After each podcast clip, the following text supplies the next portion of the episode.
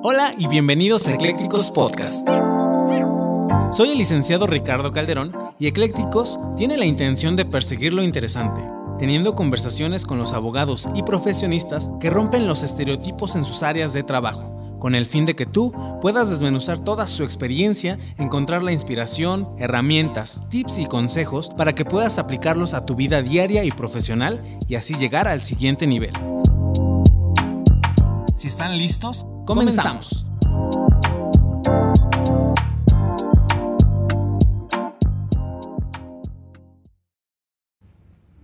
Hola, ¿qué tal? Y bienvenidos de nueva cuenta a Eclécticos. En esta ocasión tenemos una invitada muy especial como todos los invitados que hemos tenido a lo largo de ya estas tres temporadas. Un episodio que ya teníamos pactado hace muchísimo tiempo, nos ha dado por cuestiones de agenda, pero el día de hoy tenemos a la maestra Gabriela de la Rosa. ¿Cómo estás, maestra Gaby? Hola, ¿qué tal? Muy bien. Gracias. Gracias por la invitación y pues adelante. Si me permites, me parece importante eh, comenzar por leer tu semblanza justo para que la gente que nos está viendo y escuchando sepa el calibre de invitada que tenemos el día de hoy. Entonces, si me permites, Sí, digamos, ¿vale? Muy bien, la maestra Gabriela de la Rosa es egresada de la licenciatura en, en Derecho en el año 2013 por la Universidad de España, México, con la licenciatura, desde luego, en Derecho, con ocho años de experiencia en materia familiar, penal y civil. Cuenta con varias constancias de algunos talleres, conferencias impartidas por el INACIPE, como diplomados también en Derechos Humanos por la Suprema Corte de Justicia de la Nación. En octubre de 2021 participó en Radio en la Facultad de Judicial Tributario con el tema violencia familiar y actualmente litiga y es socia fundadora de De la Rosa y Abogados, así como también catedrática en la Facultad de Derecho de la Ciudad de México, lo cual me parece, creo que vamos a comenzar por ahí, porque me parece bastante curioso. Este episodio ya tenía bastante tiempo pactado, teníamos bastantes meses con ya la portada definida. Sin embargo, por cuestiones de agenda, pues no se había podido dar. Eh, tú radicas en el Estado de México, eh, servidor en el sur de la ciudad. Pero eh, yo también hace un par de meses comencé a dar clases en la Facultad de Derecho de Ciudad de México. Y fue muy curioso que cuando tú me dices, oye, yo también estoy ahí, y de hecho yo voy y reviso tu semblanza, la que me enviaste en ese entonces, sí, sí, sí, la clase aquí. Y un sinfín de coincidencias que hemos ido eh, encontrando. Claro. Pero eh, vamos a comenzar con la primera pregunta, que es la que justo a mí me permite y a la gente que nos está viendo y escuchando, pues entrar en contexto con tu historia, que es de lo que vamos a hablar hoy.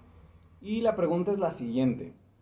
¿Por qué elegiste estudiar Derecho? Quizá en esos años estabas eh, decidiéndote entre otras carreras, te llamaban la atención otras cosas, de pronto y México también era otro, no sé. Igual yo hoy no elegirías estudiar Derecho. Cuéntanos un poquito de eso para que la gente que nos está viendo y escuchando pueda encontrar en tu historia de formación herramientas, tips y consejos para que lo apliquen en su vida. Una larga historia. la verdad, para mí estudiar Derecho siempre fue desde que estaba en la secundaria. El impartir justicia en cuestión de los menores de edad siempre fue como con los niños de la calle, ¿no? Ese tema sobre derechos humanos, el cómo eh, radica ciertas circunstancias con los menores de edad, ¿no? Desde el núcleo familiar, eh, siempre es como la importancia, ¿no? Desde el niño que te pide la moneda o te vende el dulce, el motivo, ¿no? El- las circunstancias que los han dado a cabo a, a esas, valga, esas circunstancias, ¿no? Desde ese núcleo familiar. Entonces siempre me ha llamado la atención y es por eso que desde la secundaria hasta el día de hoy me, me gusta el derecho. Entonces, No hay, no hay algo así hubo como... otra carrera que me llamara la atención, la verdad es que no. En cierto punto me llamó la atención psicología, porque es como en las partes emocionales del ser humano. Pero dije, bueno, el derecho es parte fundamental que va sobre psicología, emociones, eh, las formas de pensar de cada persona, entonces creo que van de la mano. Vas a decir que es mentira, una más a la lista de coincidencias. Y, lo, y consta que está aquí en muchos episodios, yo lo he, he mencionado, yo también quería estudiar psicología. Sin embargo, cuando me di cuenta que lo que a mí me llamaba de la psicología era solo un poquito de todo lo que engloba, vi más espectro en el área del derecho. Entonces, este, eh, es muy común que, que yo considero que todo el gremio tiene un psicólogo interno o un psicólogo frustrado. Yo Sí, que efectivamente, porque todos tra- transmitimos esas emociones de algún modo Entonces, pues sí. Sin duda. o sea, sin duda. Y bien, eh, como leímos en tu, en tu semblanza, si bien te especializas y, y le das un poco más a la materia civil diagonal familiar, también te gusta la materia penal. Tengo dos preguntas. Eh, la primera, en cuanto a la materia civil y familiar, ¿dónde fue el punto exacto donde encontraste la vocación justo para esa materia? De pronto, y es desde que estabas ya en la facultad o ya una vez con tu cédula lista y afuera, ¿cuándo fue cuando encontraste esa vocación por esa área? Justamente fue ahora que se dio la pandemia. Pandemia. La pandemia porque ciertamente empezaron, ¿no? El, el divorcio, eh, las guardias y custodias, la pensión alimenticia, la separación familiar, ¿no? Entonces, desde ahí fue como buscarme en esa cuestión de divórciame, ¿no? Entonces, desde ahí es como empaparme, meterme más en el sentido de, pues, ver la parte de, de los menores, ¿no? ¿Por qué? Porque es el núcleo familiar, volvemos a, a eso, en donde parte emocional es para los menores. O sea, ya no tanto para las partes, sino menores, porque no tanto los ven como, como seres humanos o como decir son mis hijos, ¿no? Sino simplemente los ven como objetos o como juguetes, como mercancías. Como si fuera un trofeo en juzgado, ¿no? Exactamente, ¿no? En donde dices, bueno, no nos entendimos como pareja, pero pues los niños salen sobrando, ¿no? Exacto. O sea, los veo como ese banco interno, ¿no? Ujú. Entonces, desde ahí fue que, que me ha llamado la atención la materia familiar. Muy bien. Y en una ocasión nos contabas que desde la materia penal te atrae muchísimo. Fue por tu servicio social, me acuerdo, o algo así. ¿Tuviste prácticas profesionales en Así una es. fiscalía? Cuéntanos un poquito de eso. Eh, hice mis prácticas profesionales, eh, anteriormente era PGR, que hoy es PGR. Eh, de ahí me quedé a trabajar, a laborar un mes y pues bueno, obviamente por cuestiones administrativas y cambios de más directivos, pues ya no pude seguir continuando ahí y pues de ahí abarqué un poquito que son delitos federales Ujú. y de ahí pues agarré lo que es la política, ¿no? El tema político y posteriormente volví a la Fiscalía Local Ujú. de la Ciudad de México. Estuve ahí como pasante, apoyando a ministerios públicos, después obviamente con el maestro Ricardo Acevedo, que también un gran fundador y maestro, quien me apoyó bastante Ujú. en el sentido de, de subirnos a las audiencias como Ministerio Público Juridizador. Entonces, la verdad es que es muy interesante esa parte, la dogmática penal es bastante amplia. Entonces, Sin duda, y te lo he dicho, hay una penalista interna queriendo salir en ti. Se, se nota el día que eh, tuvimos un ejercicio aquí en la facultad precisamente de un juicio oral. eh, yo, éramos como bandos, bueno, yo estaba de juez, pero mi grupo estaba como en contra del tuyo. Cuando tú empezaste a leer la carpeta, yo dije, no, ella sí sabe, porque traes todo el sesgo de la fiscalía. Cuéntanos un poquito de tu paso por esa vía y sobre todo creo que una parte toral, salvo tu mejor opinión, es, y lo observé, tienes que desarrollar un instinto muy peculiar en el sentido de que tenemos la carpeta, ¿no? El bonchezote. E ir nada más a donde debemos de ir y no aventarnos todos. Yo sé que cualquiera quizá empezamos leyéndonos toda, eso es normal. Pero tú cómo desarrollaste esos como tipsitos en la práctica. Aquí el punto más importante es como saber analizar las partes o el proceso que conlleva, ¿no? Eh, iniciamos, ¿no? Eh, desde el inicio, desde la detención del imputado Ujú. y también la entrevista de la víctima, ¿no? Entonces, Exacto. desde ahí vas a revisar y dices, bueno, ¿qué falta, no? ¿Qué es lo que procede? Entonces, el dictamen a lo mejor pericial, dictamen del médico legista, eh, la puesta a disposición de los policías, o sea, todos esos son puntos fundamentales Ujú. que separas y ya desde ese punto dices, bueno, voy haciendo Ujú. para ya no estar revisando la carpeta, sino es rápido, Exacto.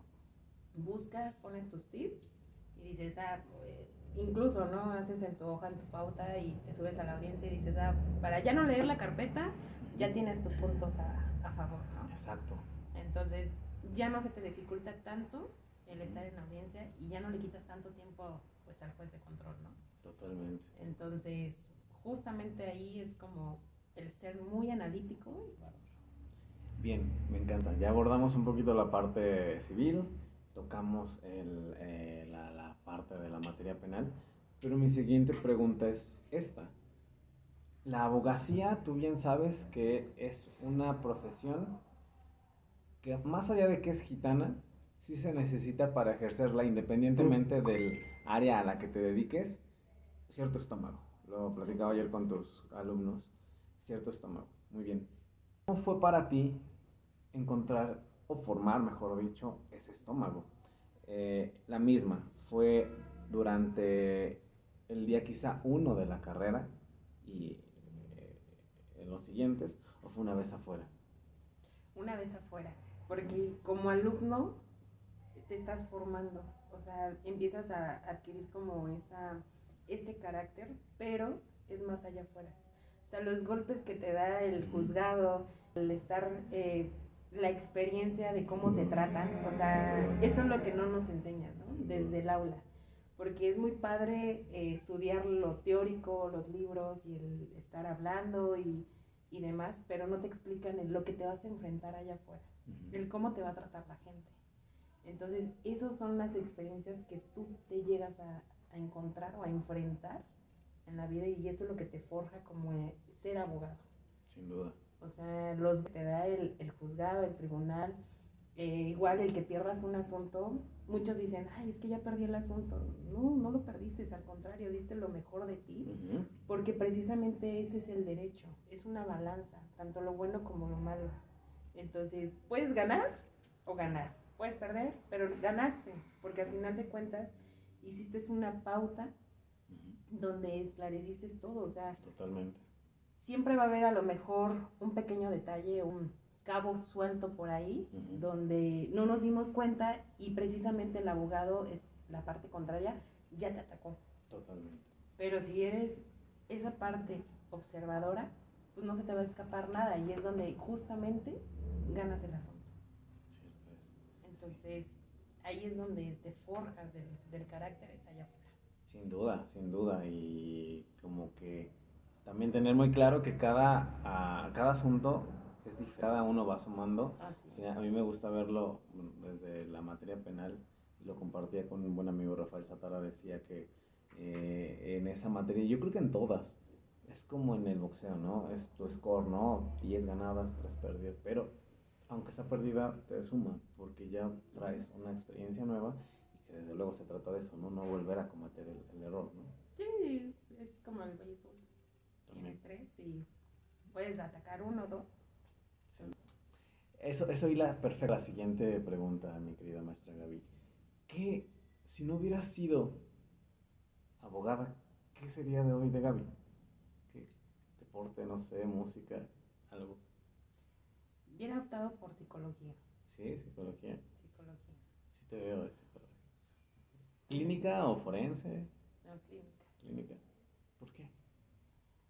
El estudiar al ser humano es algo porque tendemos a tener muchas emociones y a veces nos quedamos con esas emociones internas, no las explotamos al 100%. No nos quedamos callados, a veces nos dan miedos, Mm, por ejemplo, tenemos miedo a, a lo mejor al escenario, ¿no? Que a muchos, incluso siendo abogados, nos, nos llega a pasar, ¿no? Y En audiencias. O sea, es, es padre, y lo vuelvo a reiterar, ¿no? Es padre la, la, la parte teórica y la práctica, pero también nos enfrentamos a esos riesgos, a esos miedos, ¿no? No salimos de nuestra zona de confort. Claro. Entonces, al momento que tú sales de tu zona de confort y pierdes esos miedos, yo creo que pues ya el mundo es tuyo. O sea, al final del día, y son emociones que tú contraes. Entonces, precisamente el estudio psicológico de las personas es algo de padre porque empiezas a observar a la persona y eso lo vemos en materia penal, ¿no? De que quién te miente, el cómo te comportas, el cómo te sientas, cómo te diriges con las personas, ese es el punto. Totalmente. Entonces, yo creo que si hubiera estudiado psicología. Sí, sí, sin duda, y lo dicho, sí, sí, sí te veo en esa área. Eh, salvo tu mejor opinión, la carrera de Derecho tiene esta gran facilidad y lo he comentado con, con alumnos. Ahorita tenemos aquí a, no la gente no los ve, pero acá atrás están sus alumnos, allá abajo llegaron otros. Y yo siempre les digo que esta carrera tiene tres aristas muy importantes. Desde luego, yo creo que la ilusión de cada estudiante, que al final este proyecto pues va dirigido en parte a estudiantes, abogados en construcción y de repente uno ya con, uno que otro ya consolidado que se asoman contigo va a pasar eso, estoy seguro. los consolidados. Este, eh, es una carrera que te permite tres cosas. Desde luego, la ilusión, de, eh, creo, primordial de ser abogado es por la figura sociopolítica que se tiene de siempre, pero también está la parte del servicio público, que en una dependencia bien puedes llevar la parte segura y todo bien. Muchas veces aquí es requisito en México, porque también nos ven gente de otros países, hacer tu servicio social en una dependencia y muchas veces ahí te quedas. Y la siguiente que es la docencia, que sin duda es algo maravilloso, creo que es, muy padre, es muy, bonito. El, el, ser docente te llega a quitarte esas emociones. Em, una satisfacción. El poder compartir los conocimientos o los pocos conocimientos que tú tienes y que, vaya, los obtuviste durante la carrera porque ciertamente como docente adquieres los conocimientos de tus maestros anteriores. Totalmente. Entonces, el cómo comportarte, el te acuerdas y dices, ah, este profesor era así conmigo, ah, pues yo también voy a ser así con mis alumnos, ¿no? Así es. Pero también ciertos límites, porque cambia esa parte, pues obviamente no vas a ser igual que la persona, piensas totalmente diferente. Sí. Pero tiendes como a esa dinámica con el alumno, ¿no? Porque te enfrentas a cómo te vas a dirigir con tus alumnos, en qué sentido les vas a demostrar eso, esa parte emocional tuya, porque muchas veces lo decimos, ¿no? Eh, ¿Cómo vienes? ¿Cómo te sientes? Eh, ¿Te sientes feliz? ¿Te sientes enojado? ¿Vienes estresado?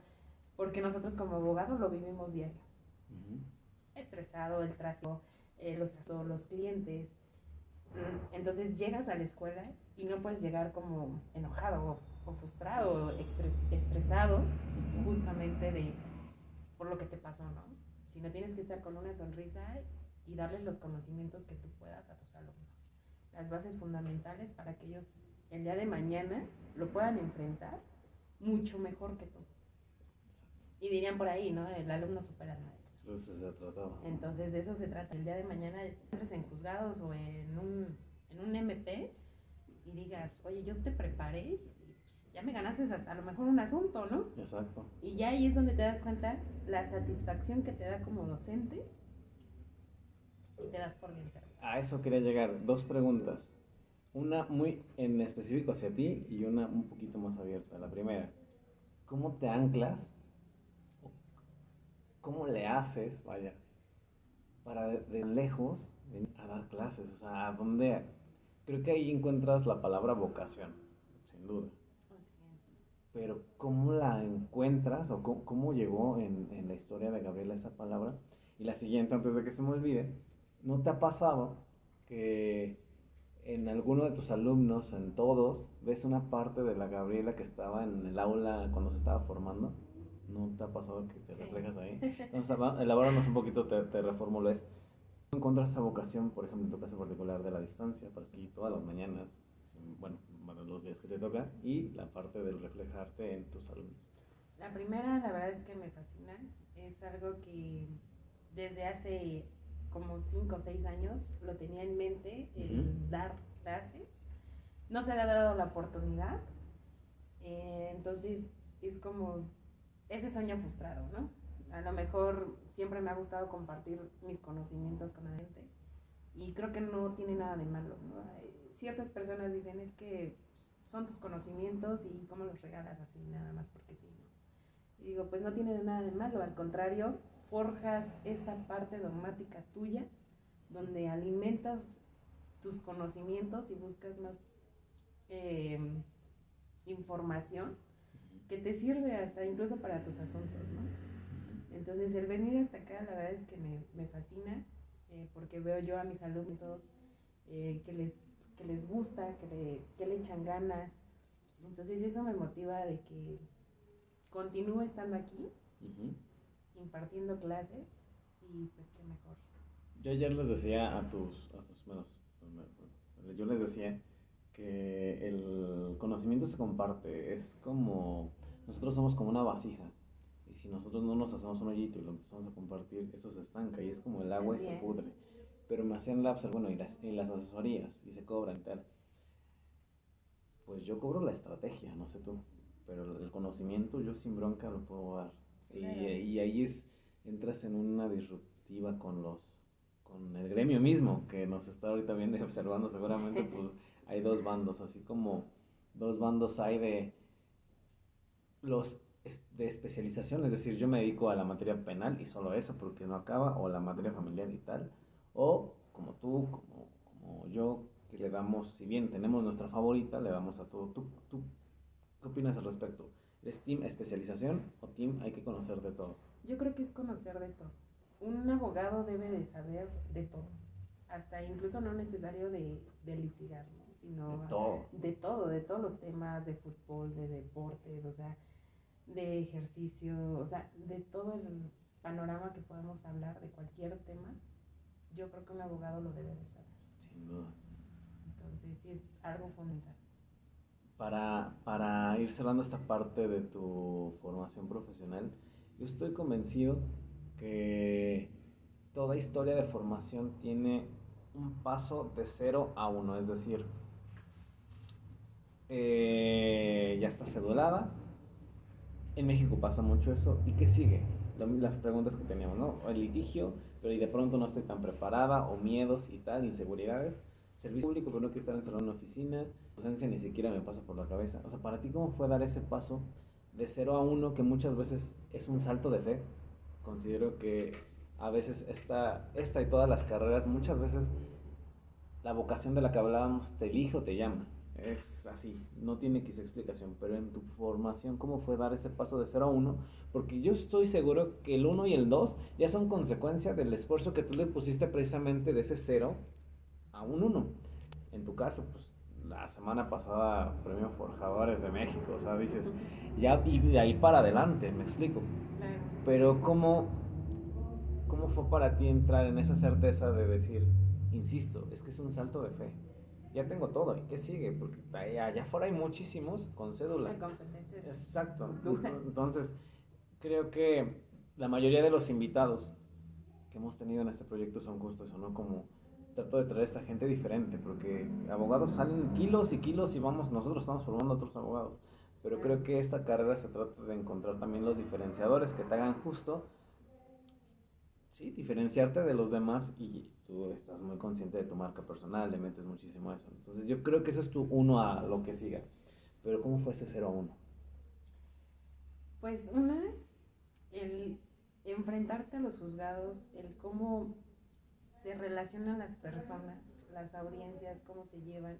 O sea, eso es como lo más divertido, lo padre. Digo divertido porque te enfrentas al cómo tratar a la persona, desde cómo llegas, en qué sentido se encuentra, o sea, la parte psicológica de cómo tratar al secretario de acuerdos, al de archivo, al de oficialía de partes, eh, inclusive, este, por ejemplo, en materia penal, ¿no? Con el juez de control, porque te subes con el nervio y no sabes si en lo que tú estás manifestando es lo correcto. ¿Por qué? Porque aunque tú traigas ya el chip, el Código Nacional de Procedimientos Penales y lo manifiestes, tú no sabes en qué momento el juez te diga, sabes que estás mal, porque el criterio es mío y yo decido. Y eso pasa a veces, ¿no? Que tienes ese miedo de qué es lo que, si lo digo, me digan estás mal. O cómo lo digo, a veces hasta el tono, ¿no? Lo platicábamos ayer. O sea, cómo lo dices, eh, en qué sentido lo dices, o si estás enojado, vienes estresado, o sea, esa es la parte. Entonces te hace como el, a ver, pues me voy a enfrentar a esto, ¿no? incluso hasta sentarte con el cliente hace como esa parte padre de cómo inculcas la parte psicológica con el cliente. Sin duda. O sea, porque tienes que, una, brindarle confianza. Eso es algo primordial al cliente. Darle esa confianza, porque si llegas como muy alterado, como muy apresurado, se tiene que hacer esto, esto y esto, pues es como, a ver, explícame con manzanitas, porque somos como los doctores, ¿no? Tenemos eh, los términos jurídicos que la, la gente no los conoce, entonces es como sentarte, hablarlo, eh, especificarlo y es donde les brindas la confianza. A lo mejor se te sale un chascarrillo porque siempre es como el abogado tiene que ser como muy formal y muy serio y, dices, bueno, eh, ¿en qué momento tienes vida social? ¿no? Eres muy recto, eres muy... Entonces tienes que ser como muy detallista en ese aspecto con el cliente, que incluso se te salga un chascarrillo. Una broma para que le brindas esa confianza al cliente. Muchas veces ahí amarras el asunto, ¿no? Se te ha pasado. Y eso quería llegar justamente, mi querida maestra Gaby, traes el timing perfecto, porque era mi siguiente pregunta. Vamos a suponer que los que nos están viendo y escuchando ya tienen ahorita la cédula. ¿Estamos de acuerdo, salvo tu mejor opinión, que quizás de los primeros asuntos que nos van a llegar son de materia civil, divorcio, el divorcio, la sucesión intestamentaria, qué sé? Hay muchos que les están llegando, y lo he escuchado hasta de algunos que tenemos en común, de que pues los repelen, es que no me siento, o sea, no, todavía no. Vamos a hacer este ejercicio. ¿Tú cómo les dirías el ABC, que así fue el título que elegiste? No todavía del tema en concreto que vamos a abordar, pero ¿cómo sería el cómo abordar el primer asunto? O sea, ¿qué consejos les das? Ya dices tú, la asesoría tal, no sé, ¿tú cómo lo haces para que a lo mejor esos tips les sirvan a los que me escuchando? Aquí, por ejemplo, nos llega, no, no sé, un asunto de un divorcio incausado, ¿no? Hay abogados que lo manejan por partes, ¿no? Este, divorcio, la guardia y custodia, pensión alimenticia y a lo mejor hasta la patria potestad, ¿no? En este sentido, yo siempre lo manejo el total, pero vaya, buscamos la estrategia, ¿no? Porque, por ejemplo, hablamos de un divorcio incausado por el régimen de sociedad conyugal donde existen bienes para liquidar. Entonces dices, bueno, me voy por par, ¿no? Porque están los incidentes Exactamente. Entonces dices, bueno, hago mi propuesta de convenio. Esta es mi propuesta, donde van incluidos los bienes, los hijos, la guardia y custodia, el régimen de visitas y la patria potestad, ¿no? Entonces, desde ahí aparte buscas la estrategia y como siempre lo digo, ¿no? Si tienes una estrategia, no nada más te quedes con una. ¿Por qué? Porque no sabes el abogado en qué momento te va a pegar. ¿Como un plan B? ¿te exactamente. Más bajo la manga? exactamente, porque uno como abogado tiene que tener un abecedario. Si no es el A, es el B, si no es el B, es el C. Y así nos vamos. ¿Por qué? Porque esas son las estrategias que uno tiene. E inclusive me pasó en un asunto justamente sobre un divorcio incausado donde se suscitó la bigamia, ¿no? O sea, donde dices, ¿en qué momento se da la bigamia? Si son temas que no se escuchan. O sea, ya es como el hablar de bigamia anteriormente era el adulterio, ¿no? Y son pocas las veces que se dan. Entonces, justamente cuando me llega el asunto del divorcio incausado y la parte contraria es como, ah, sí, pero ¿qué crees que yo tengo un acta de matrimonio? Entonces, en ese momento tú tienes que pensar en varias estrategias. Una, pues que a lo mejor eh, tu acta es falsa, ¿no? Dos, pues vas a tener que investigar, indagar y ver en la manera en cómo le vas a atacar pues a la parte contraria, ¿no? Entonces dices, bueno, en esta parte me decía mi clienta justamente de, oye, pero ¿en qué momento me vas a defender? Porque en ese momento no me, no me defendiste, no dijiste nada porque yo no tengo que mostrarle mis cartas al abogado en cómo voy a defender o cómo te voy a defender. En cierto punto dije, bueno, ok, está bien. La llevas de perder porque vas a perder todos los derechos sobre a lo mejor si podías obtener una compensación por los años que estuviste sada, pues a perder, vas a perder derechos. E inclusive hasta a lo mejor podrías perder la guardia y custodia, ¿no? si él quisiera y hasta la patria potestad de los menores por incurrir en el delito de bigamia. Sin duda. Pero sin embargo, aquí lo que ayudó mucho fueron los tiempos en la cual no se, mm, se vio la bigamia. Entonces se prescribe la bigamia y justamente cuando nos toca la audiencia, que me dice el, la mandada, ah, pues yo tengo el acta de matrimonio y quiero que se le dé vista al Ministerio Público. Ah, pues sí, discúlpame, pero dentro de que se le dé vista al Ministerio Público, durante los plazos que se dieron para este los plazos que se dieron para que se dé la bigamia, pues no son los adecuados. Entonces, justamente ahí fue como en la torre, ¿no? O sea, tuve que, que analizar o dar como ese punto de plan, de estrategia de, pues se prescribe la bigamia por los tiempos. O sea, eso fue lo que me ayudó bastante, fueron los tiempos. Sí, sí, sí, sí, comparto contigo. Sin salir del tema, creo que ahí, ahí podemos entrar muy bien al tópico que elegiste, eh, pensión alimenticia. generalmente en un asunto de esta índole son eh, las aristas que se abordan es, eh, desde luego, pues, el divorcio, ahí viene el régimen de visitas, guardia y custodia, pensión alimenticia. Por ahí yo escuché de muchos abogados en información que en cuanto al incidente, o mejor dicho, quien aborda mejor esa parte de pensión alimenticia, es donde se ve al verdadero abogado en materia familiar. Esa es, es como como el, el, ahí te das cuenta si el abogado es bueno o no, en cómo abordó o cómo en la parte escrita eh, llevó la parte de pensión alimenticia. Elaboranos un poquito más de eso sobre el tópico y qué consejo tú precisamente para llevar ese, ese, ese, ese tópico de pensión alimenticia en tus asuntos. Justamente en la parte para de los incidentes, bueno, ahí son dos cosas muy diferentes, porque por ejemplo, aquí en la Ciudad de México son sobre incidentes. En el Estado de México ya no son incidentes, sino son demandas.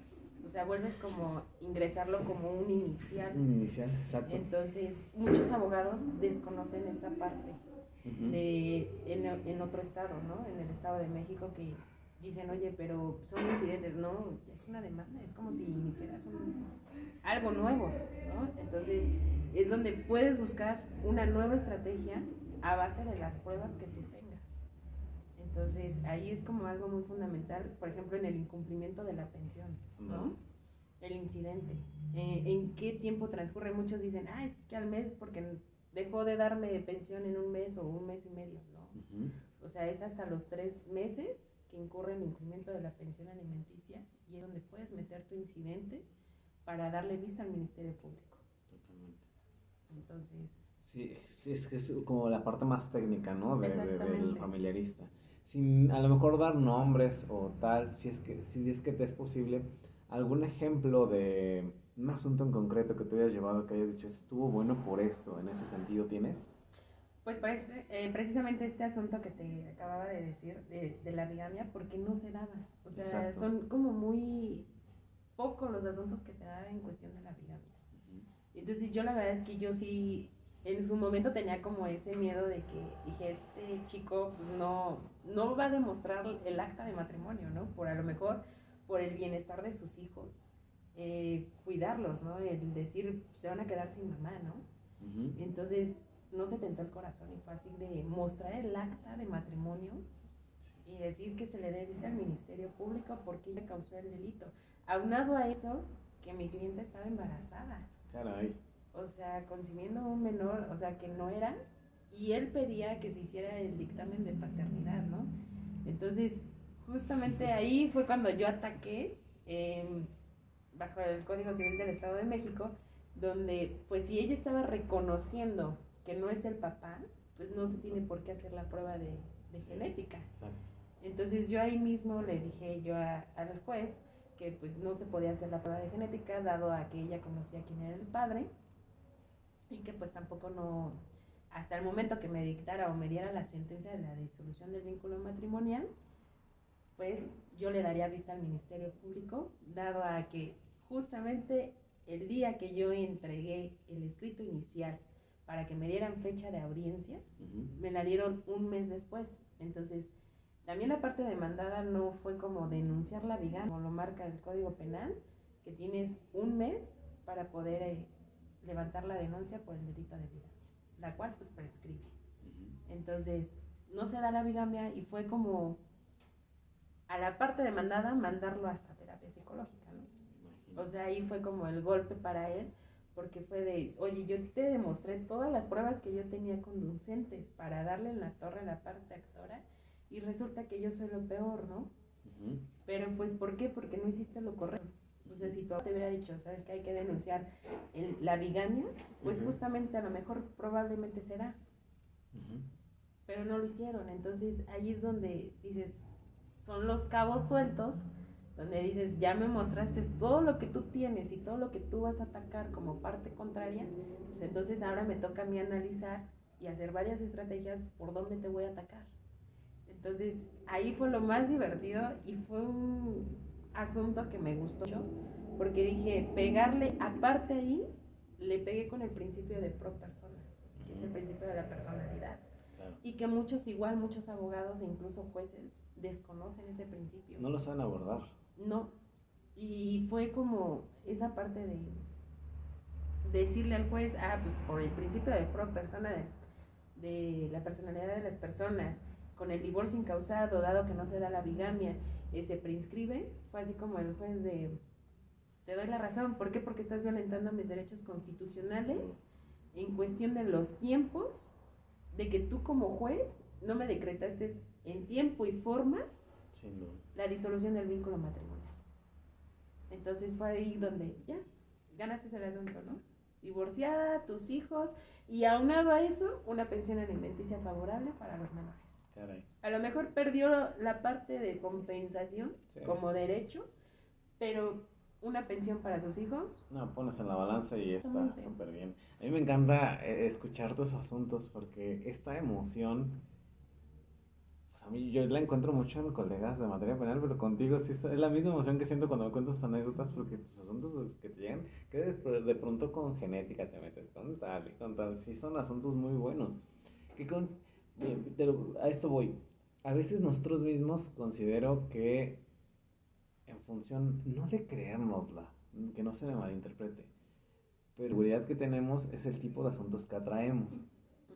Compartes eso y de ahí viene que te caigan ese tipo de asuntos. Sí, ¿verdad? Cuéntanos un poquito de eso. Sí, pues es que realmente yo creo que en la forma en cómo te desenvuelves o te desarrollas justamente en el tribunal de que vas ganando el asunto, pues dices, híjole, no, a ver, tráete otro asunto. Eh, ahorita tengo otro donde es reconocimiento de paternidad, ¿no? Donde nunca se da el caso, porque siempre vamos, al revés. ¿no? Se da siempre ves donde la madre es la que solicita siempre el reconocimiento de paternidad, dado a que pues excluyen eh, los progenitores a dar ese cumplimiento, ¿no? Hacia sus hijos, esa responsabilidad. Entonces, en este caso es al revés, el padre es el que la está solicitando y es donde metes criterios, jurisprudencias a favor del progenitor. Entonces, vaya, hablamos varias situaciones porque incluso decía, ¿no? A lo mejor el excluirse ella de una prueba de genética, pues a lo mejor hasta se puede ir a un amparo, ¿no? Sin duda. ¿Por qué? Porque yo no quiero, a lo mejor pasó cierta circunstancia, un motivo fuerte, para que yo como madre a lo mejor lo registrara al menor con mis apellidos como madre soltera. Pero al ver que el juez dice, oye, sí, pero pues no, a lo mejor no hubo un error, dado a que pues, el progenitor forzosamente se quiere hacer responsable. Exacto. O sea, porque si de si hubo un tema o algún grave por parte del progenitor, pues ¿por qué se quiere hacer responsable, no? O sea, queda esa como laguna para el juez, como pues, tú me manifiestas lo que tú gustes y mandes, pero él no se quiere excluir de esa responsabilidad. Entonces, eh, dame motivos o fundamentame algo más fuerte para yo darte o poderte dar la razón a ti. ¿no? Entonces ahí es donde el punto donde ahorita ella dice, a lo mejor tomo, toco el tema de que me violó. ¿No? Y nos vamos ya a otras palabras más fuertes porque a lo mejor digo, pues sí, a lo mejor tú puedes denunciar que te, que te violó, pero no olvidemos que existen dictámenes de ginecología donde yo los puedo requerir. Medicina y. Exactamente, entonces no pensamos las consecuencias que puede contraer. O sea, nada más por perjudicar, por no decir que quiere una convivencia con la menor, ¿no? Sin duda. O sea, aquí vemos el punto, yo lo veo de esta, de esta manera, de decir, bueno, yo no quiero una, una relación o una convivencia contigo físicamente, simplemente es con mi hija.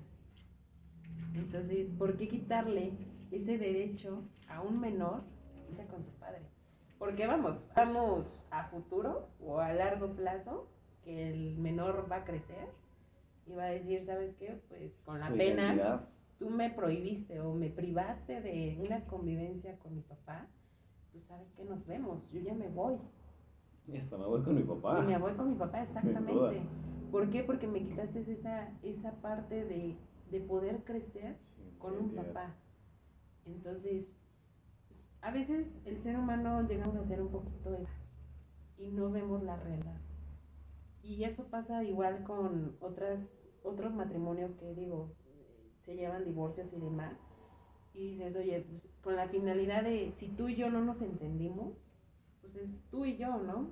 Al final del día tuvimos un fruto que son tus hijos, pues es darles un bien para ellos, que ellos crezcan con esa mentalidad de, pues mis papás se divorciaron por esta situación y no fue por mí. Esa es la parte emocional que siempre el menor tiene o siempre se mete en la cabeza.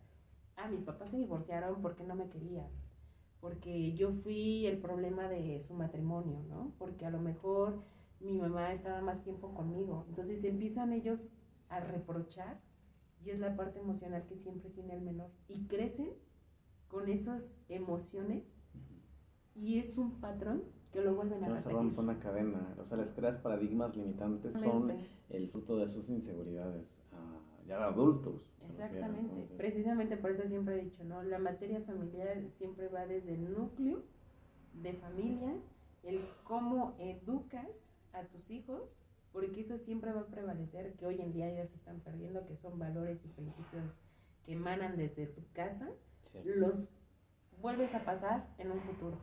Y cuando creces, es lo repetitivo. O sea, lo vuelves a ocasionar. Es el mismo el que golpea, el que mata, el que viola. O sea, al final del día es un patrón que traes. El cómo te educaron desde tu niñez. ¿Qué fue lo que pasó para que tú fueras así? Sin duda. Entonces, precisamente ahí es donde dices, híjole. O sea, los niños no, no son como ese juego, ese producto de porque llega a pasar en juzgados, es como, no voltees a tu papá porque, híjole, ¿no? O súper aleccionados en la entrevista. Exactamente, ¿no? Y tienes que decir esto porque tu papá no te da, o esto o el otro, ¿no? Entonces dices, híjole, o sea, ¿en qué dilema pones a tu hijo cuando al final del día tú no te entendiste con tu pareja? Le siembras una historia en su cabeza que al final va a ser la que va a regir su vida durante los años siguientes y a lo mejor es una historia falsa, ¿no? Exactamente.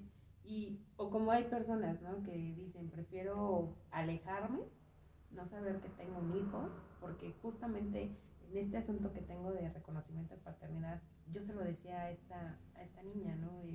¿Sabes qué? Pues hay que dejar la parte de ser un poquito egoístas y piensa en tu, en tu nena, ¿no? O sea, al final del día es un porvenir para ella, porque si tú creciste sin un papá, no le quites esa intención de tenerlo o sea, son personas que piensan diferente y que deberías de dar gracias a que pues un papá quiere hacerse responsable cuando la madre es, la que está buscando al progenitor de, oye, pues dame la pensión, ¿no? O hazte responsable de tus hijos.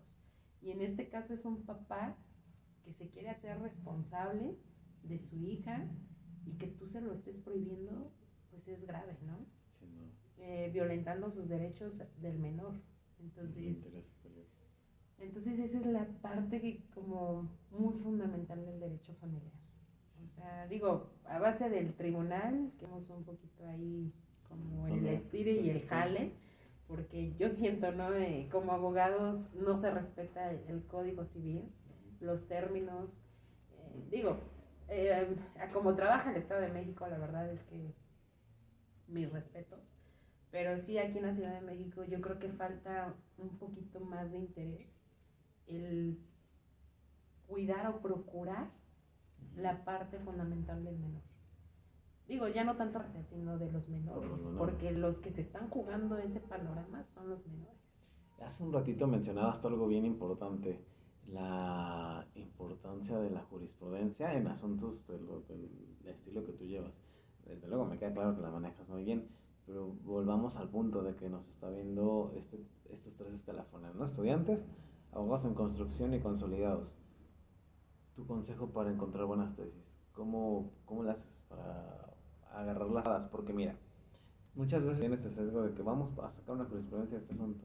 Encontramos 10 o 20, pero de esas 20 son una o dos máximo las que necesitamos. ¿Sí me explico? O sea, ¿cómo las depuras? A eso iba. Eh, por ejemplo, buscamos la estrategia ciertamente del punto del, del asunto, ¿no? en este caso, voy a ser repetitiva en el asunto de la bigamia, ¿no? en donde me fui con el principio de pro persona. ¿no? ¿Por qué? Porque buscas como, bueno, a ver, ¿en qué momento se están violentando mis derechos? Tal vez, paradójicamente, lo vemos como, pues ya tengo perdido el asunto, porque pues me van a denunciar por el delito de bigamia, ¿no? Y, híjole, ¿cómo le voy a hacer para que pueda ganar, ¿no? ¿Qué estrategia? Ah, rápido, piensas y dices los tiempos. Sí, pero los tiempos, ¿cómo te vas a proteger con, con los tiempos, no? Ah, buscas y dices, bueno, me voy con el principio de pro persona. Parecer varias jurisprudencias, pero es una correcta a divorcio incausado respecto de ese tema. A lo mejor de una pensión alimenticia. Eh, a lo mejor, este, por ejemplo, hay otro asunto en la cuestión de un divorcio incausado, pero en este sentido a la liquidación de los bienes. Eh, por ejemplo, ahorita traigo justamente ahí en los juzgados de Chalco, hay un asunto donde se da la, la disolución del bimonial, pero falta la liquidación de los bienes. Entonces, aquí mi clienta pues tiene una enfermedad que es cáncer y dices, híjole, no, este, no le avisan que hubo una, una audiencia y le dan a favor del, del demandado. Y dices, a ver, espérame, pues si nunca le notificaron, nunca le avisaron que había una audiencia, pues a ver, espérame, ¿no? Entonces, ¿qué pasa ahí? Estás violentando mis derechos constitucionales. Entonces, vuelvo a lo mismo, me meto a principio de pro persona con respecto a divorcio.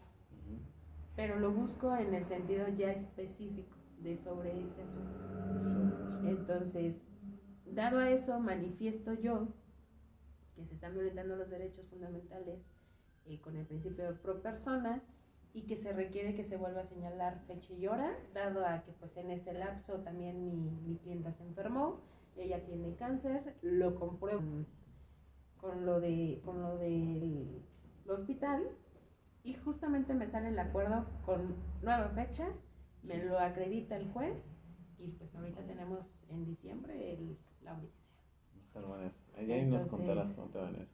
Sí, e, entonces es donde dices, busco la manera de especificar las jurisprudencias que sí nos ayudan bastante, que es lo último, siempre yo les digo a mis alumnos, ¿no?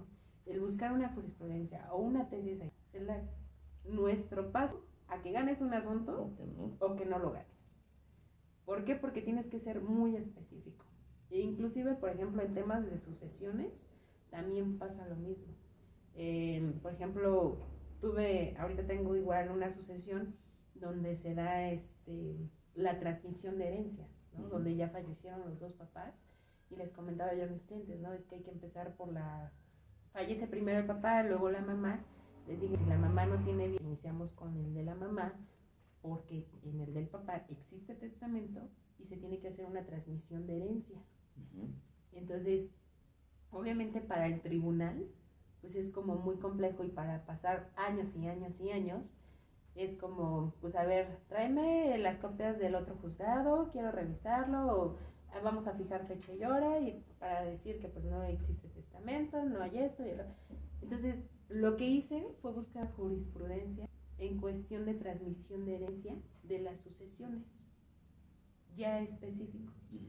Entonces, cuando la doy, para que automáticamente me la reciba el tribunal, el juzgado, y en automático me pase el expediente al otro juzgado y hacer la transmisión de herencia. Entonces, me dice el juzgado, es como, sí, yo te lo acepto, pero necesito revisar si efectivamente se va a dar una transmisión de herencia.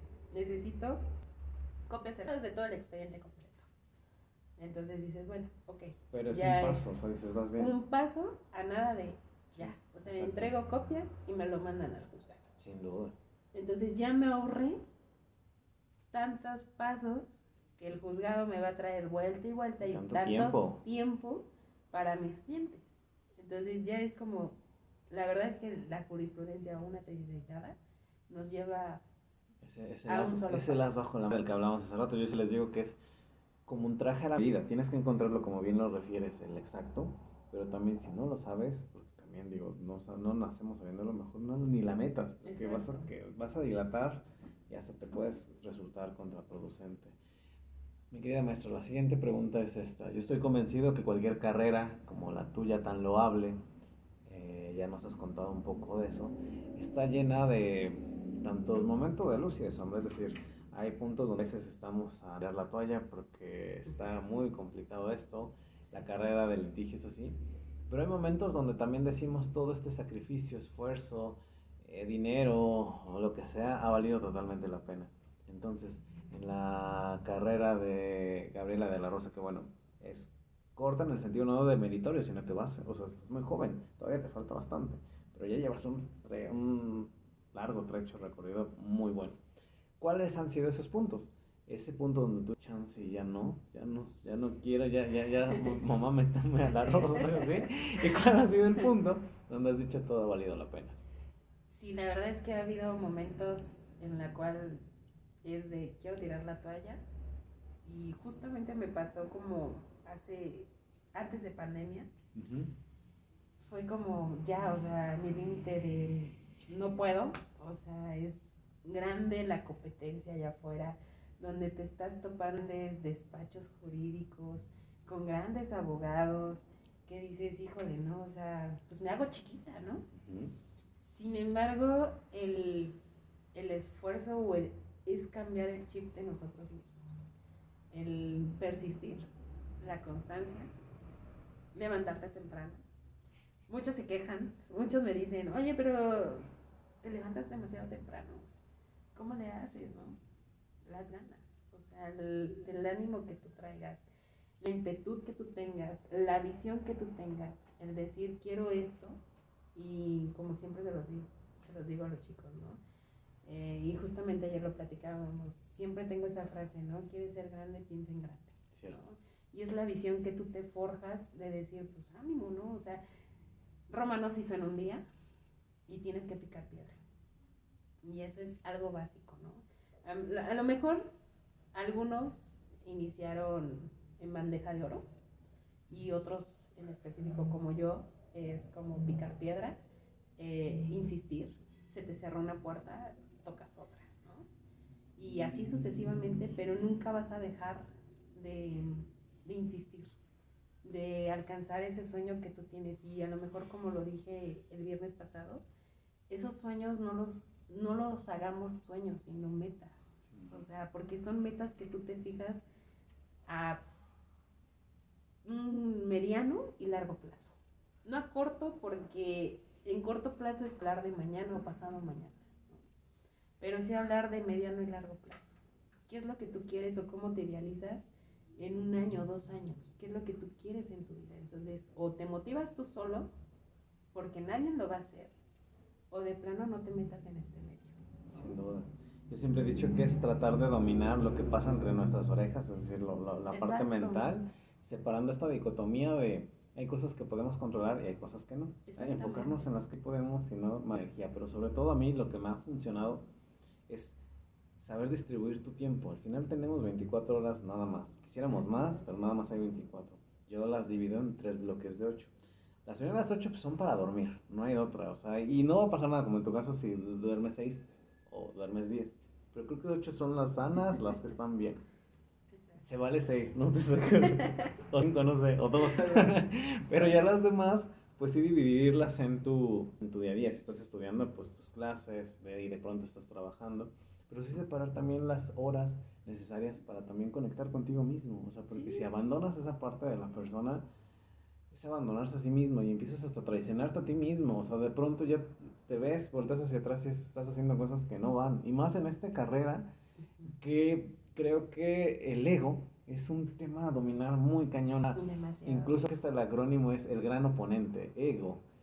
he visto a muchos perderse. He visto a muchos en este, para mí, salto cuántico de un año que he tenido con este proyecto y lo que ha venido, perderse. Y dices, oye, yo no quiero eso. ¿Cómo Gaby de la Rosa se ancla a no elevarse a, a no subirse en ese ladrillo? A eso quería llegar. ¿Cómo lo haces? Siempre me fijo, siempre pienso eh, de dónde vengo. Sin duda. O sea, siempre volteo así como de, si estuve aquí, me puedo a lo mejor relacionar o, estar con los mejores maestros del derecho, doctores del derecho, que aprenden uno bastante, pero dices, está padre, ¿no? Qué bueno, pero son ellos. Y te volteas a ver y dices, me acuerdo de dónde vengo, cómo le he hecho hasta dónde he avanzado, pero en algún momento quiero estar al mismo nivel que ellos. Y eso es lo que te motiva, pero volteas y dices, eh, no es mi tiempo, pero me acuerdo de dónde vengo, para mantener los pies firmes de decir, esto es lo que quiero seguir construyendo, darle un mejor servicio a la gente, porque eso es lo que siempre me ha gustado, servirle a la gente, ayudar a la gente, pero tampoco no olvidarme de mí. Sin duda. Aunque a veces escucha un ser un poco egoísta, ¿no? Y justamente ahorita lo dices, ¿no? Es el ego y esta carrera es muy egocentrista. Eh, todo el mundo es como el que portas un traje un vestido un, algo elegante, es como, es el abogado, ¿no? Presentar, el que tengas porte, presencia, pero eso no te hace que seas un poco más que los demás. Yo creo que aquí todos somos iguales y nada más es como mantenerte en ese ritmo. O sea, voltear desde dónde vienes, qué has hecho para conseguir lo que has conseguido. Y creo que ahí es la base del éxito. No comprarse metas ajenas tampoco, porque en este camino, como es, yo lo veo como un videojuego que va subiendo de niveles, te empiezas a comprar metas ajenas, pero entender que los, cada abogado o cada colega es distinto y como tú dices, partimos de, de muchos de más abajo, otros de más arriba, pero creo que el secreto está también en voltear atrás y ver a ese chiquillo que si tú le dices, mira dónde estamos, ni él se lo creería, así de físicamente, ¿no? Y a mí, respecto a la pregunta que te hacías, a mí lo que me ancla, ver mi versión del, del pasado y decir, no había ni manera, o sea, estamos bien, vamos bien, ya se vuelve como, como esta caja de Schrödinger, ¿no? De, si tú nada más ves un futuro, ya los demás por sí se desaparecen y, y vas ya y quizás un coco wash, pero es más fácil vivir así. Entonces... Sí, es como muchos abogados dicen, ¿no? Llegan a un punto en el que ya te cansaste o se te hace muy tedioso, muy aburrido el ¿no? Porque dices, ya lo sé. Y ya me aburre, o sea, lo dices como egocentristamente, de decir, pues lo hago por hacer, lo hago por diversión, pero ya no lo haces porque te gusta. Y era, son cosas muy distintas, lo que te apasiona es lo que te y yo siempre lo relaciono de esa manera. ¿Te gusta? Pero ¿para qué? ¿Te apasiona? El por qué. Hacerse las preguntas correctas. O mezclarlo. Me gusta y me apasiona. En este caso, a mí, por ejemplo, litigar me gusta y me apasiona. Me gusta el cómo esa adrenalina que es el defender a tu cliente, de decir, a ver, o sea, no, no puede haber esta falla, ¿no? Porque vas con ese chip de ganar, ganar y a veces nos desmotiva el que perdiste un asunto. Y yo siempre he dicho, no es que pierdas un asunto, lo perdiste, no pasa nada, al contrario, ganaste porque ya viste una estrategia en este asunto y ahora lo vas a, a, retomar, es como una retroalimentación en tu carrera. Sin duda. A veces no lo vemos de esa manera. Muchas veces nos dejamos guiar por la voz del ego. Platicaba yo apenas con un colega, muy joven por cierto, y decía, bueno, es que ya logré todo. O sea, lo que yo, las metas que tal premio, tal, tal, tal, ya está. Publicar en tal revista. Ya está, ¿qué sigue? Le digo, bueno, yo te diría que esa es la voz del ego hablando. Porque a veces la confundimos con la del alma, la interna, esta de la que hablamos. Pero precisamente esa ni siquiera tiene voz, esa solamente siente. Para bien lo que tu ego te está diciendo. Porque ese ego hablando nada más, escucha, te, te parece están los espejos. Y hay que tener muchísimo cuidado porque de pronto, y volvemos al ejemplo del, del primer bloque, ¿no? A veces nos contamos a nosotros mismos una historia que rige nuestros, nuestros días por meses y meses y ya de, cuando vuelves dices, caray, ya me perdí. Y a eso conecta mi siguiente pregunta. Vamos a echar a volar un poquito la imaginación, eh, mi querida maestra. Supongamos que yo me encontré una lámpara con tres deseos. Yo me gasté ya uno. Tenía hambre y pedí un sándwich aquí abajo y ya me lo gasté. Pero me quedó medio deseo para ti. Uno y medio.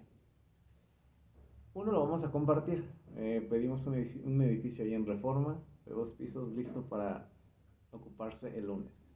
Estaría bueno, ¿eh? Pero bueno. Y el siguiente deseo ya te lo dejo a ti vas a poder traer a tres personas a trabajar en De la Rosa, porque va a decir ahí, De la Rosa y asociados enorme, bonito. Y va a ser ese edificio, sobre todo el proyecto con el que ya te vas a retirar, es lo que vas a dejar tu legado. vas a poder traer a tres personas.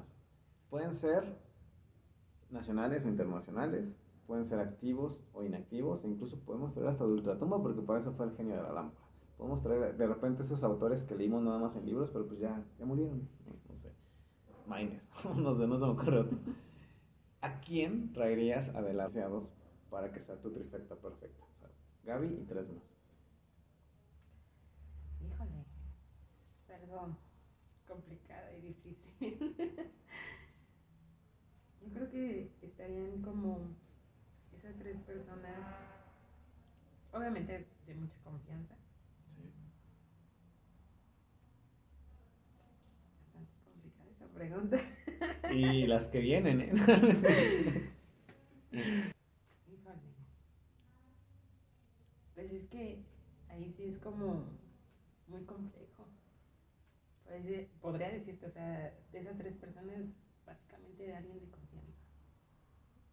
O sea, no traerías a alguien que admiras, primero la confianza.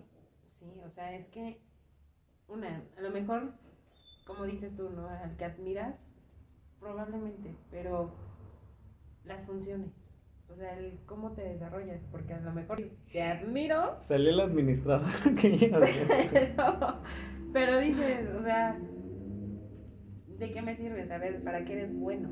Okay. Podría admirarte en el sentido de, de eres bueno a lo mejor en contabilidad, pero yo necesito para la abogacía. Sí, claro. ¿no? Entonces, yo creo que ahí primero esas tres personas serían como de confianza, ver su desarrollo profesional. ¿Algún mentor, alguien, algún docente que tuviste que, ah, traigo? Igual. Nombres, queremos nada. ¿No, tienes nombres? Justo para eso, o sea, es la invitación. Bueno, la invitación, obviamente, para ti. Ah, gracias. Esa es una. Em, yo creo que a un amigo que es que esta es la intención, que de pronto y a lo mejor no tienen, hay gente que no tiene nuestro foco, pero que son muy buenos, entonces a lo mejor la gente los puede ir a buscar o investigar. Claro, este, no sé, tengo un amigo de ahí de la fiscalía, este, con el doctor Gabriel, em, el maestro Ricardo Acevedo. No está bien, ya ve, iba tomando formita, ¿no? Está bueno. Exactamente, entonces, y ya la invitación está contigo. Yo creo que ahí ya son, tres. son los tres. Está, está, interesante, por sobre todo con Ricardo por lo que me has contado, tienes muchísimo, fue hasta como un mentor para ti. Sí. Entonces, sí, de pronto creo que está muy bien ese team, me gustó, me gustó mucho. Yo hubiera contestado cualquier cosa, lo bueno es que yo estoy de este lado y vale. Mi querida maestra Gaby, vamos a entrar a una serie de preguntas concretas la respuesta puede no serlo para irle dando ya cierre al episodio del día de hoy. ¿Estás lista? Muy bien. ¿Cuál es el mejor consejo profesional que te han dado en la práctica? Siempre ser analítica. Ser analítica. Siempre observar a la gente. Analizar lo que estás leyendo. Saber interpretar el código porque justamente ahí podemos jugar. En el origen está la respuesta Exacto.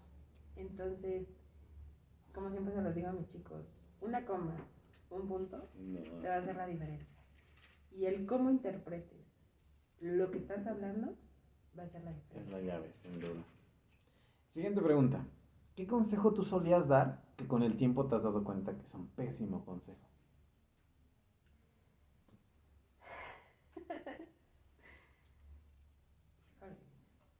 el siempre insistir y no desistir. Porque de pronto y no es bueno.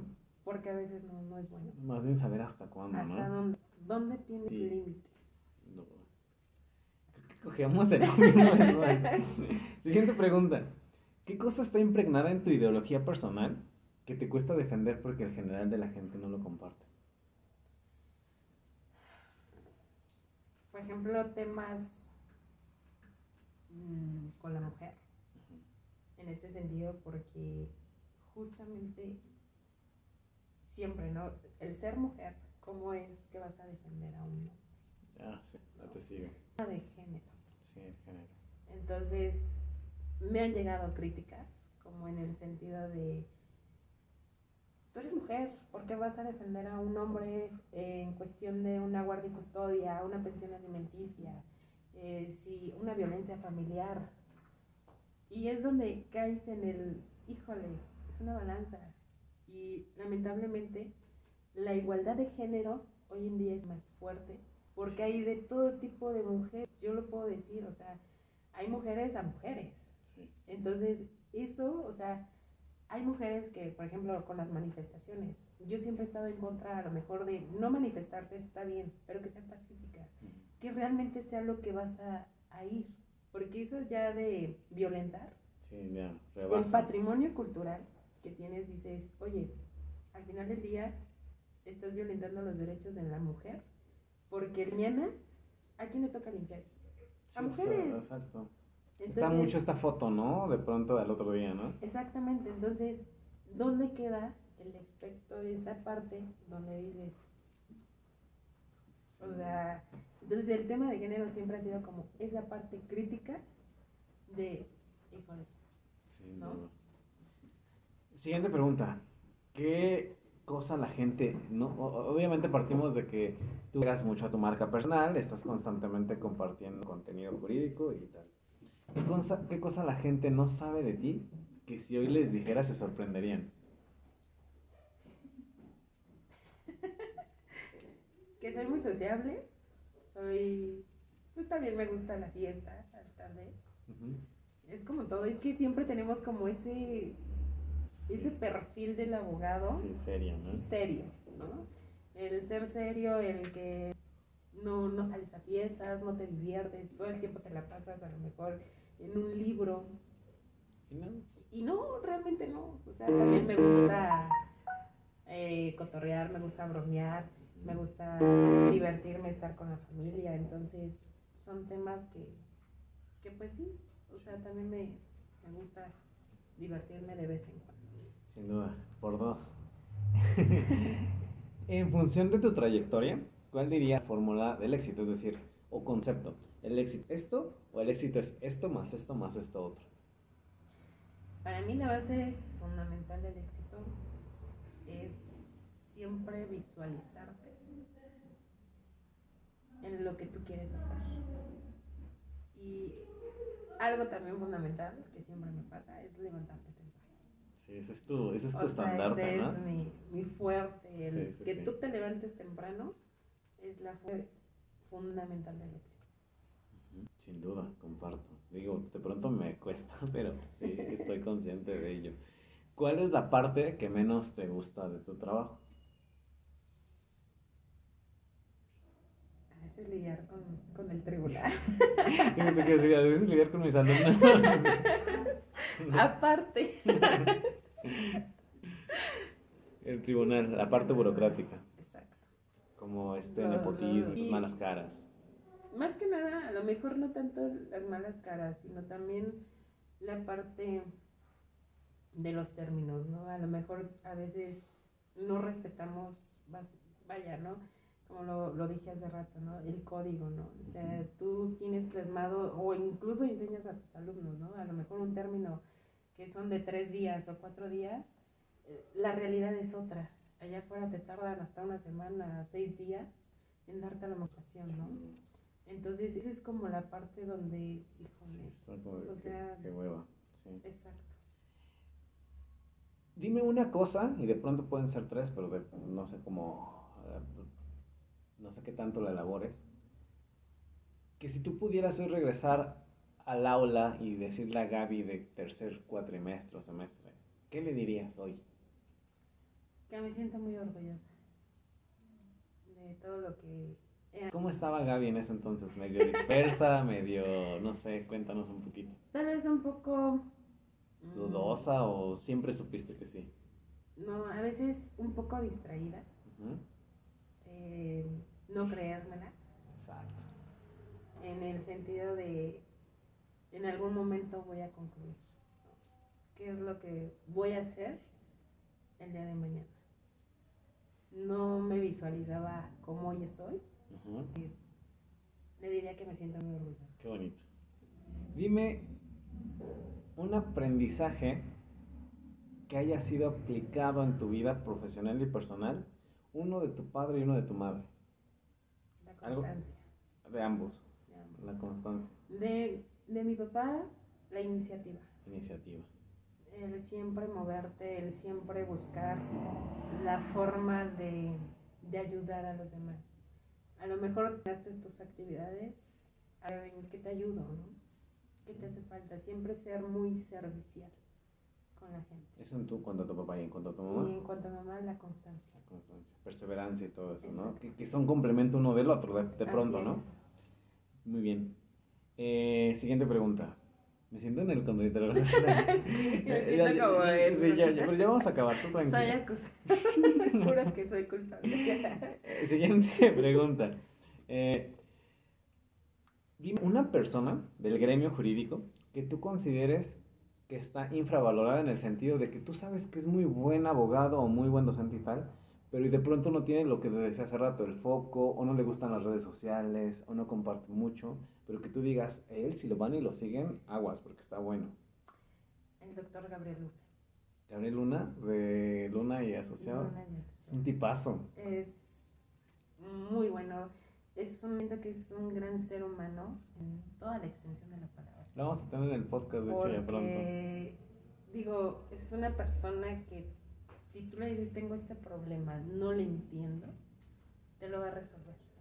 Sin duda. Te va a ayudar, te va a explicar, pero te lo va a resolver. Y, y a- además ha formado un equipo. Yo los fui a visitar apenas ahí, a, ves que están en el oriente. Este, voy a estar también con ellos en un seminario. Y soy el equipo que formó de, de chicos. Son otro. Muy bueno. es- yo creo que sin duda. Y lo platicaba ayer, no me acuerdo con quién. Ojito con ellos para el siguiente año. Yo creo que es el año de los Luna, el 2023. O sea, como que ya sembraron demasiado Sí. y los frutos vienen pronto, entonces ojito también. Y ya, ya, ya tiene la invitación, nada más que de pronto su agenda y lo mismo, pero Sí, de repente lo he estado viendo que ya están empezando como a pegarle publicidad. Sí, está- y bonito, ¿no? Sí. Negro con dorado, eh, sí, me gusta. Muy bien. Ya vamos a acabar, mi querida maestra Gaby. Eh, libro, serie o película que te cambió la forma de ver las cosas. Fue una serie justamente de, de Netflix, que no recuerdo el nombre de la serie. Eh, es de una abogada penalista. Ok, ¿una morenita? Que- Ajá. Ya. No me acuerdo. También lo la- ponemos ahí en los comentarios, sí, ya sé cuál. la Que sale. Carla Sousa, ¿no? Ajá, justamente. Entonces, esa serie es buenísima. Me reflejo en decir, en algún día cuando sea más grande, ser como esta Sí.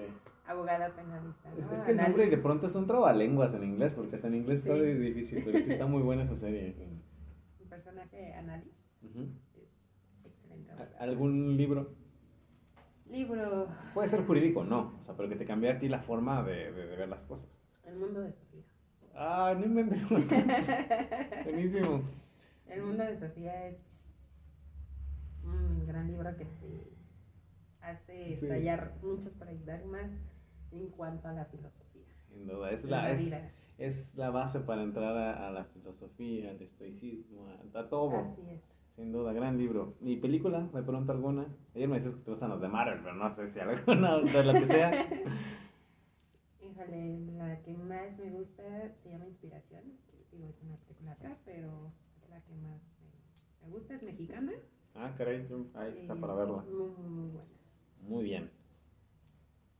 Si pudieras escribir la noche de hoy un mensaje en el cielo para que todo el mundo lo viera, ¿qué diría?